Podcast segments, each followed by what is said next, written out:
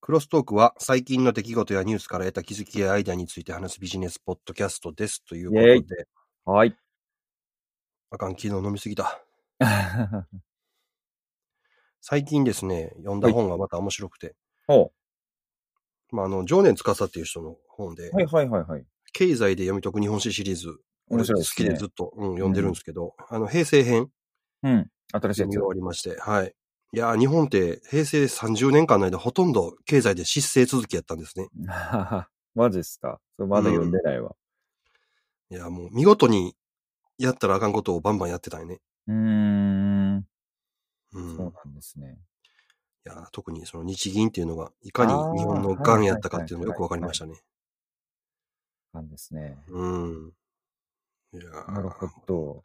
もうちょっとちゃんとした、というか、経済政策ができてたら、もうちょっと日本は発展してて、中国に追い抜かれる日も、ちょっとだけ伸ばせたかも。なるほど。うん。考えさせられる本やったし、そういう知識がないことによって、国民とかって、マスコミの違う情報、いらん情報で動かされてしまうんだなっていうのをよく感じたという、とても面白い本でした。高橋です。なるほど。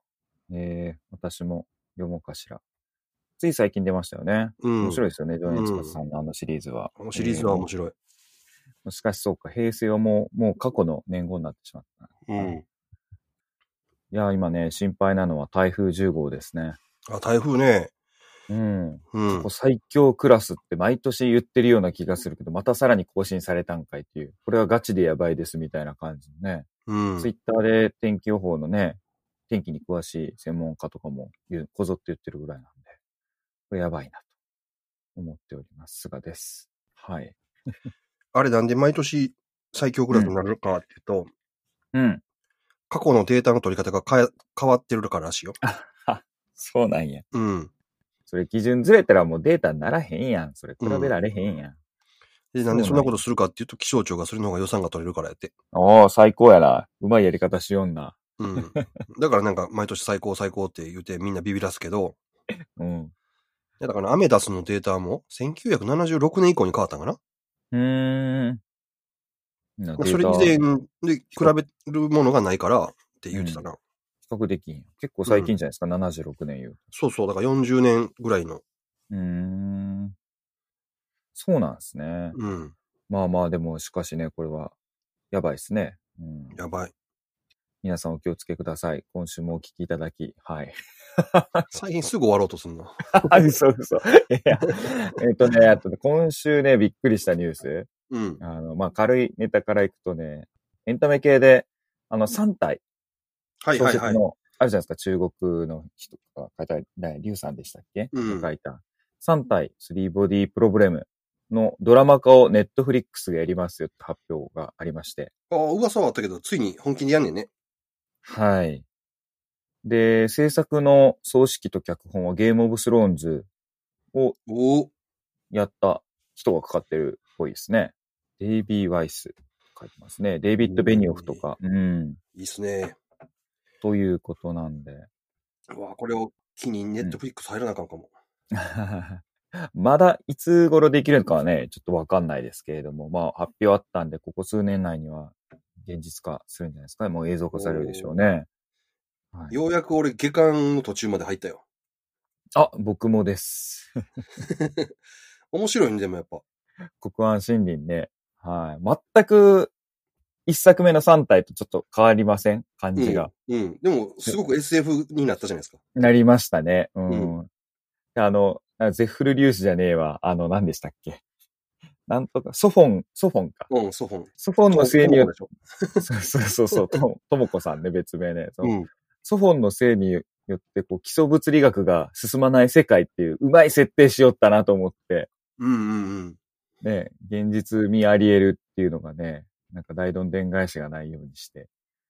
何でしたっけゼッフル粒子じゃなくての、ガンダムで出てくる。戦闘中になると全部なんとかミ、ノフスキー粒い子。やー、ミノフスキー粒子 のせい。そう。そんなに科学が発展してんだったらなんでこうならないのは全部ミノフスキー粒子のせいじゃないけど、全部ソフォンのせい になる。うまいなーはい思いましたね、設いやし定がうんあの、面壁者計画も面白いね。ああ、あれ面白かったですね。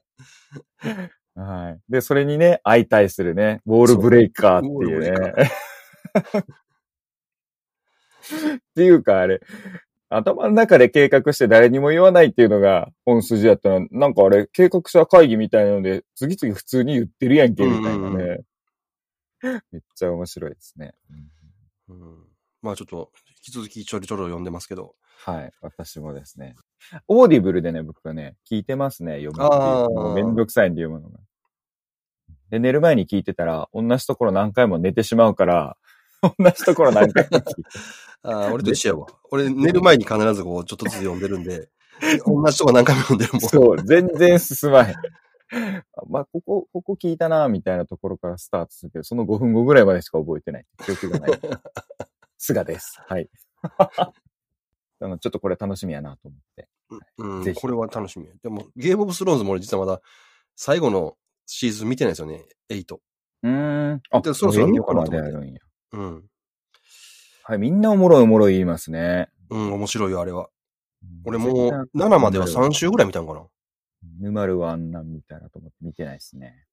うん。最初、普通に見て、あ面白いなと思って、うんで、7が出る前かな、一回もう一回見ようかって、もう一回通しで見たら、あ、ここでこんなこと言うてるとか、ここでこれやってるっていう伏線全部見えて、うーん。ああ、なるほど、思ってすげえ面白くて。で、7が出た時にもう一回通してみたんかな。へえ、すごいっすね。うん。あれ、ワンクール20、え、12話ですかあいろいろあいいね、あの、クールによってあ違なんう。最初の頃はでも大体12話とかなんかな。うーん。で、1個が大体ね、1時間あったりとか、1時間超えるやつだったりとか、うん、結構集中力いりますね、ずっと見れてたら。情報量多いからね、うーん、もう、登場人物も多いし。話、いつもああいう海外ドラマ見たら覚えてへんもんな、結局。いや、でもあれはおもろかっマジっすか。うん。まあ、ちょっと、年老いたら考えます。た。うん。っていうのが1個目の。ていうかまあん気になったこと。はい。いや、アマゾンプライム最近見てて、はい。ちょっと前にさ、なんかあの、綺麗な景色の話しなかったはいはいはいはい。ピースジャパンかな ?2000、あの、4K で撮ったあれ、アマゾンプライムにあるアマプラに見つかれへんあねりましたけどね。あれほんまっすかあ、見ようとしてくれたんですね。そうそう、探してんけど、見つかれへんくてさ。ほうほうほうほうほうほう。アマプラにもね、あ、ピース日本だ。アマゾンプライム。えーっと、プライム会員特典で見れますね、今。検索したらできました。あ、そうなんピース日や。あ本。じゃあもう一回探そう。はい2、3回探してんけど、よう見つけんかって。あれ、検索したいね。そうですね。検検索して、もうなんか埋もれてるかもしれないですね。はい。メッセンジャーにも出てきます。はい。俺は車ネタですわ。お、最近、お車。空飛ぶ車、でっかいドローンみたいなやつ乗る車の開発、はい。あの記事もあったところと、それ以外のところにも、まあ、同じようなやつを開発してるみたいね。うーん。スカイドライブねうん。うんスカイドライブと、もう一個なんか別のところがあった。で、同じようなじ、最近実験して成功しました、みたいなのが。うーん。あれ、スカイドライブって、トヨタかどっかで、トヨタじゃないわ。大阪でなんかやるって言ってませんでしたっけ、実験。あれかなうん。で、今、自動運転とかで日本って乗り遅れたから、その、うんその次の先のっていうので、これが、先にね、世界に先駆けて乗れるようになってほしいなと思っうて。ーん。これはもう自動運転で言おう、 僕。空飛ぶ車。でも、空の方が絶対早いでしょ渋滞なさそういやや、し。それみんな飛び出したら、あれでしょ交通規制ができて、なってくるんでしょこいれ、やー、でも、墜落するんすよ。やばくないですか下にいる人。だって、二次元でしか、右行った左行ったり追い抜いたりできへんのが、上行ったり下行ったりして抜けるやん、これ。まあ、下、ドローンの下行ったらえらい風がと大変かう。ん、なんかもう大大変やと思いますけど、これ結構、複数飛び出したらね、上級国民の方とかが事故ったりしたらどういうことになってしまうのかね。上級国民の方来たら、俺ら、あれじゃやん、ば道いです譲らなあかんじゃんだから。そういうの踏まえて、うんどんな何年みたいな。空飛ぶ。もう車じゃないやん。もうね、車輪ついてへんねんからね。うん。も乗り物っていう意味でね、車。これともう一個面白いなと思った、うん。この後に見つけた記事があって、昔のクラシックカーあるじゃないですか。はいはいはいはいはい。でこのもう一個別の記事見つけたのが、1961年式のロールスロイス。うん。で、中身うんを電気自動車にしうてん売るっていうのをやってるのよ。へえ。で、まあこれだけじゃなくて、いろんなクラシックカーって言われるようなやつを、中身を全部その内装とか、うん。ちゃんとエアコンつけたりだとか、Wi-Fi だとかっていう設備をつけて、で、エンジンも全部電気自動車のやつにして売るっていう。へえ、もう今の車検も通るし、みたいな。すごいっすね。これいいなと思って、すごい。それはいいですね。うん。結構あの、イギリスがう、ん。もともと自分家のガレージでうん、うん。車を作ると。で、そういうガレージキットみたいなのを売るっていう文化がある国らしくっうて、んその、まあ、うんイリうんイギリスで出てきてるらしいねんけどう、ん。昔から俺これ、こういうのやったらええのにと思ってたんよ。はいはいはいはい。だって昔の車好きな人もいるやん、旧い車ま。すねとかっつっ。てめっちゃ、うんあの、オーナーズクラブみたいなのあるぐらいですからね。うん。で俺、車あんま興味ないけど、このクラシックカーを電気自動車にするってやつ、これやってほしいなと思って。へえ。それすごい商売やうな。ん。写真載ってよ、いろいろ。これだからジ、ャガーとかベントレーとか。特注でやってくれるんですかね。うん。だからそういうのを専門にやってるメーカーがあるってことだよね。うーん。あ、すごい。クラシックカー連盟みたいなのも言ってる。国際クラシックカー連盟、推 推奨できないって言ってるけど、それはまあ、保守的な人たちやな。まあ、その人たちは、ほんまの昔のエンジンじゃないとあかんとか、そういうのがある多でしょ分うそうね。いう意味ですね。うん。うん。オリジナルのパワートレーンを除去してしまったら、もはやそれは歴史的価値はないって別に、いう。まあ、い意い識化しなくてもね、乗り心地がいいよいい方がいいよ、見俺。た目と、まあ見た目一緒ですからね。うん。うん。まあ、現代基準に合ってないとね、道路を走れない場合もありますからね、今後はね。うん。そうなんか家なんかでもよくあれやる、するじゃないですか、そのリフォームみたいなのやるじゃないですか。うリんうフォんうんうんうんーム、リノベーションとかっていうのと同じやと思うんですよね。そうですね。うなんるほどね。これ欲しい。これ欲しいと子供じゃないんやから、その お菓子、お菓子コーナーちゃうねんからってやつですね。ううんん。でもこれ、記事にね、値段書いてないからね、なんとも言えんねんけど。ディスカバリーチャンネルとかでなんか昔のクラシックカーを新品に直すとかそういうのはなんかこう見たことありますけど、ああいう企画でね、好きでやってる人らがいっぱいいるみたいな。ようほんであれでしょうね。100ドルぐらいで仕入れて、そうそうそうそう200ドルぐらいで売るみたいなそうやつ。そうそうそうそうそう。なんかもう蘇らせたらのも楽しいし、それをね、売ってまた次のを買うみたいな。うん。ましたね。ああ、そうか。はいすごいっすね。電気自動車か。それは考えつかなかったな。うん。ええ昔から俺はこれは思ってたのよ。昔の車を中身だけ最新に変えて売るっていうことやってくれたらな、っうていうの。んなんかいろんな分野横転できそうですね、そういうのってね。家もっていう話も出たように。パソコンもね、流行ってますもんね。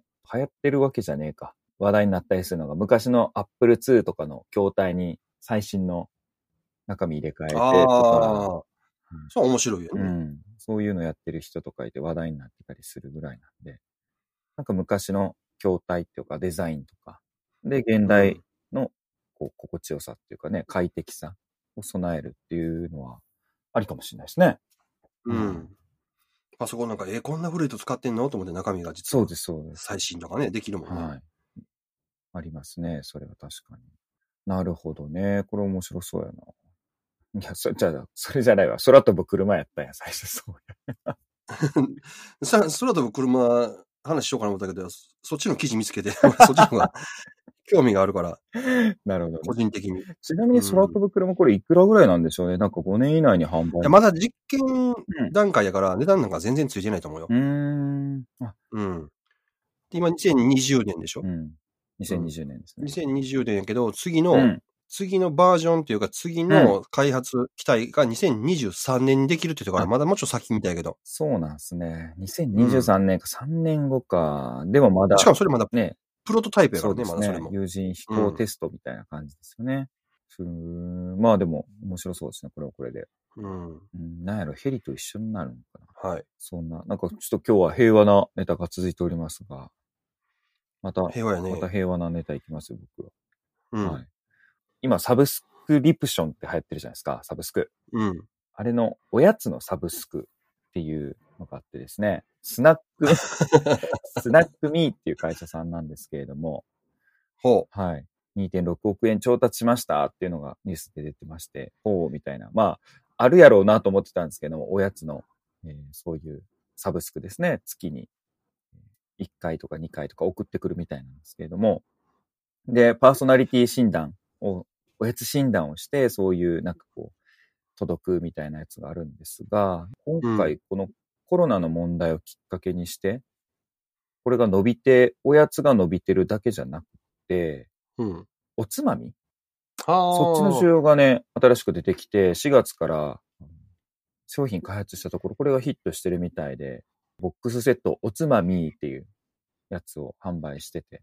で、第2弾に、ほうワインとか、ほう IPA とかの、そのビール向けとあか、ーなんとか向けとか、飲み物に向けて買えるみたいなやつを出してて。まあ、それも人気らしいですね。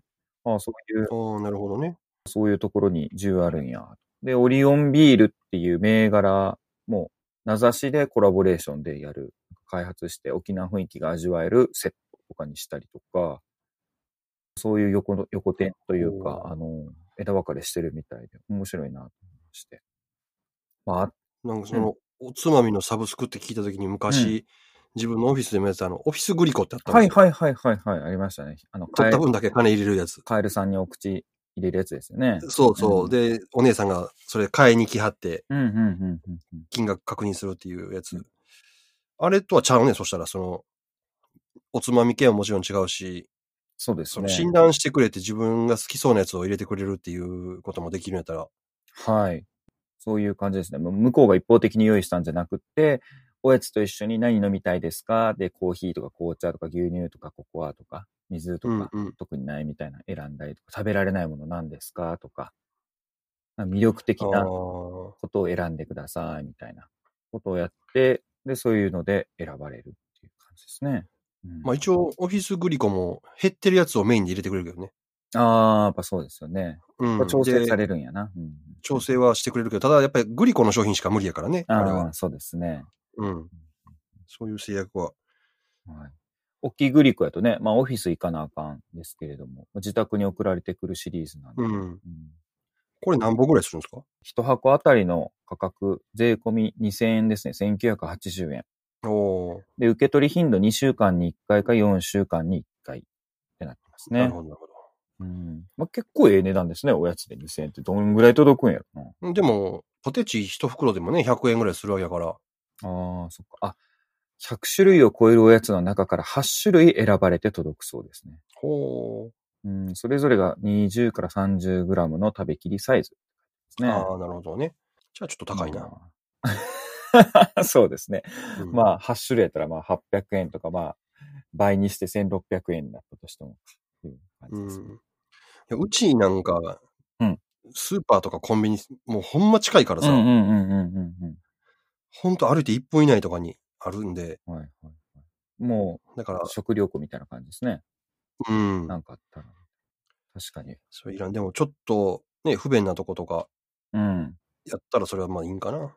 こういうおつまみ類とかっていうのも、まあ、ありですよね。まあ、だからこういうのがもう伸びてんだなと思って。はい。うん。そこまでね、なんかすごいわけでもないですけれども。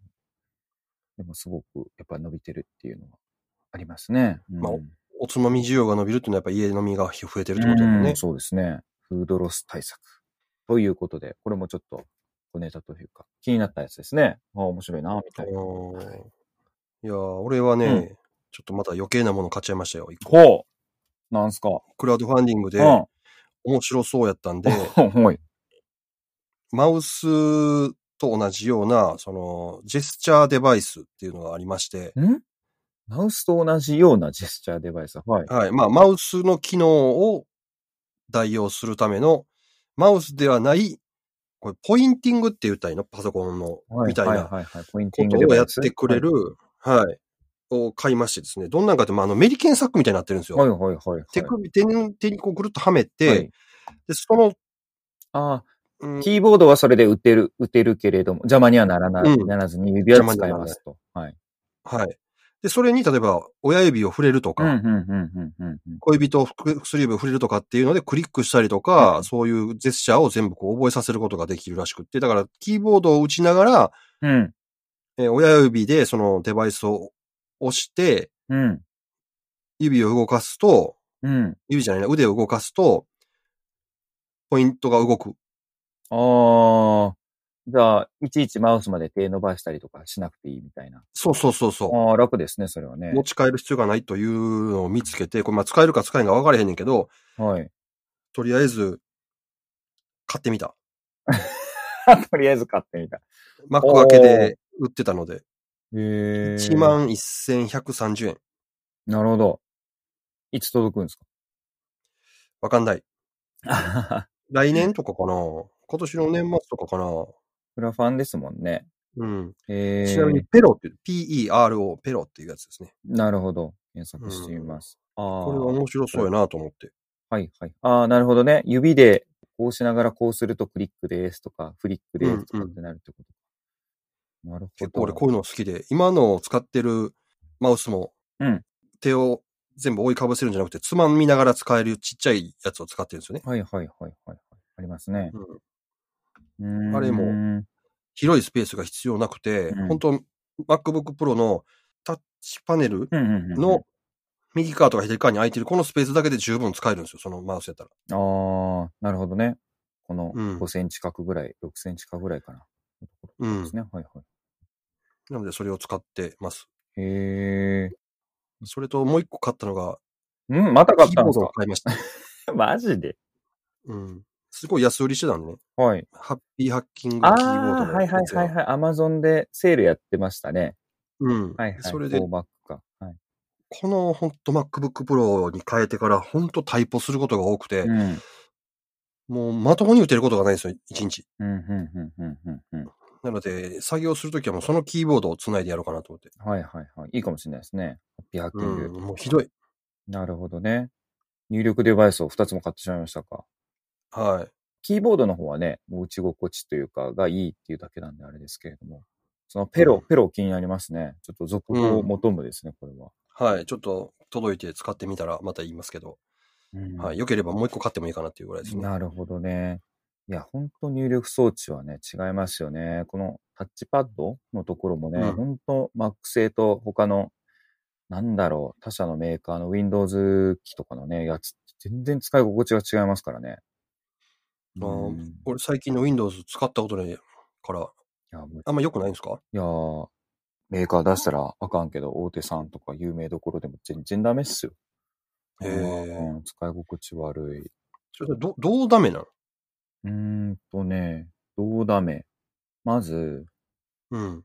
面積がちっちゃいくて、はい。扱いづらい。で、ああの、ークリックが、の打鍵感というか、この押し心地が深いのかななんかもう、ミミスることが多いですね。あーああ。なんかね、全然普通にやってて使いづらいですね。全然。そういう物理的なとこでもあかんねんね。そう、物理的にあかんで すね。もう Windows がどうとかじゃなくて、まず物理的にあかんのが多いですね。なんかいろんなメーカーさん。うんうーん、やっぱり違うんやなあっていう。で、そこってね、やっぱ乗らないところなんで、丸×表とか、仕様とかうんうんねうん、そういうところに乗らないんで。あ、ついそれ Windows はうんタッチパネル押してるから、もうこれ適当でええんちゃうんって思ってるとかじゃないのいや、そういうやつじゃないと思いますけどね。あー普通に、だってもう触ってて触り心地からしてなんかもう使いづらいからいいってなるみたいそうやな感なじ。そうやったら、タッチパネルでええって思ってんだらつけんなよって話だもんな。うんその そうそうそうそうそんな感じなんで、うん、そうですね。大事ですね。入力装置はやっぱ。作業大切ですよ。作業中にイラってしますもんね。あのキーボードうんの打ちまち、打ち、打ち間違いが多い多いとねも、うめちゃくちゃイラッとする、これ。ほんま、うんこのキーボード。何回同じ文章書いとんねんみたいになるから。うん。えー、じゃあ僕欲しいものじゃないんですけど、うん、そうやな。今週あと気になったのは、コロナの今、追跡ツールっていうのがもう OS レベルで組み込まれてるじゃないですか。それこそ Android とはいはい Apple さはんい。のついに。はい。あれがですね、ついに、アップル側は新型のその新ツール、追跡用のツールがインストールされるようで、リリース、iOS の13.7でリリースされるっていうのが出てて、何が違うんやろうと、うんうんうっんてうんいうのは、えっと、アプリケーションがいらなくなるそうです。はいはいはい。ほら、前言ってた話でしょ。第2段階っはいはいはいてことでしょ。ついに。あ、そういうことか。なるほどね、OS レベルだけれども、今度はもう OS レベル同士で勝手にやっちゃうってことだったんですね。はいはいはいそうそうそううん。ってっていうのが出て、管轄の公衆衛生当局って言ってるんで、多分日本だったら厚労省かが出してましたね、うんアプリね。あれがもうなし、いらなくなるっていうことですね。うん。この OS 同士で勝手にやっちゃうっていう、接触通知エクスプレス。はい。ただ、置き換えるものではなく共存するものであるよっていうことを言ってますね。うんはい。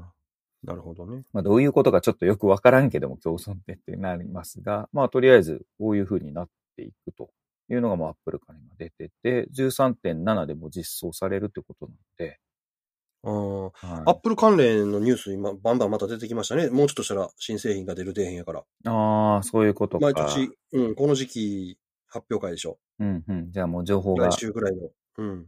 ちょろちょろちょろちょろ出して、こう、期待値とか、フォーカスをね、Apple 側に集めるようにしてるわけですね。うん。はい。まあ、新しい時計出たら買おうかな。ああ、そうですね。あれ、うん、時計があれ、対応したら僕は購入したいですね。心拍数とか心電あ図。あ。心拍数は対応してるのが心電図か。まだ時間かかるのがね、ちょっと前にね、うん。なんか通ったみたいな話が出てましたけれだどっ。たから、ついに。うん、あ、すいません。追加情報です。iOS13.7 であっても日本ではコロナウイルス感染者と接触したかどうかを確認するには、接触確認アプリのインストールが必要なんだそうです。 なんや。なんでやねん。なんでやねん。ちゃんと俺、でも入ってるよ。入ってますうん、うんなんか俺もいこつ、こは。なんかいつも誰か運命の人とすれ違ったかなって見るんですけど、全然即時に大丈夫ですみたいに入ってくるから。なんやねんって。ちょっとがっかりですけど。まあ、こういう感じで OS レベルで今度は実装が進むらしい。うん。もうまあ最近みんなも飽きてきたみたいですね。でもね、コロナコロナっていうのね。いや、もうあれでしょ。安倍さん辞めるのニュースがやっとうん。はいはい。払拭してくれたでしょ。あようやく本命が出てきたじゃないですか。同じ名前の人が。あ。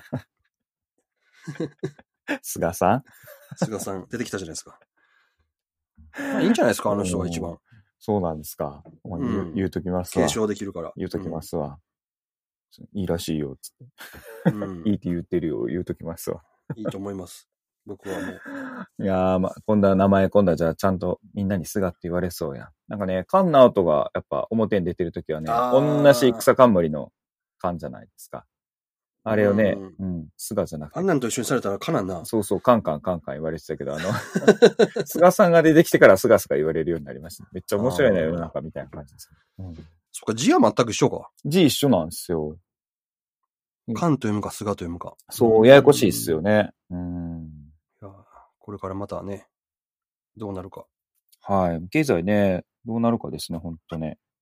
マジ,、うんマジそこですわ。はい。まあでもね、いろいろ欲しいものもあるし、物欲もあるし、新しいものも出てきてるし。はい。はいプロジェクトも少しずつ進めていきましょはい。いろいろやっていきましょう。う。うん。ということで、今日はこんな感じでこすのか辺で感じですね。はい。 うん。こんな感じですね。今週もお聞きいただきましてありがとうございました。ありがとうございました。はい。台風お気をつけて、もう早めにね、えー家に引っ込んでください。はい。お過ごしください。また来週。う。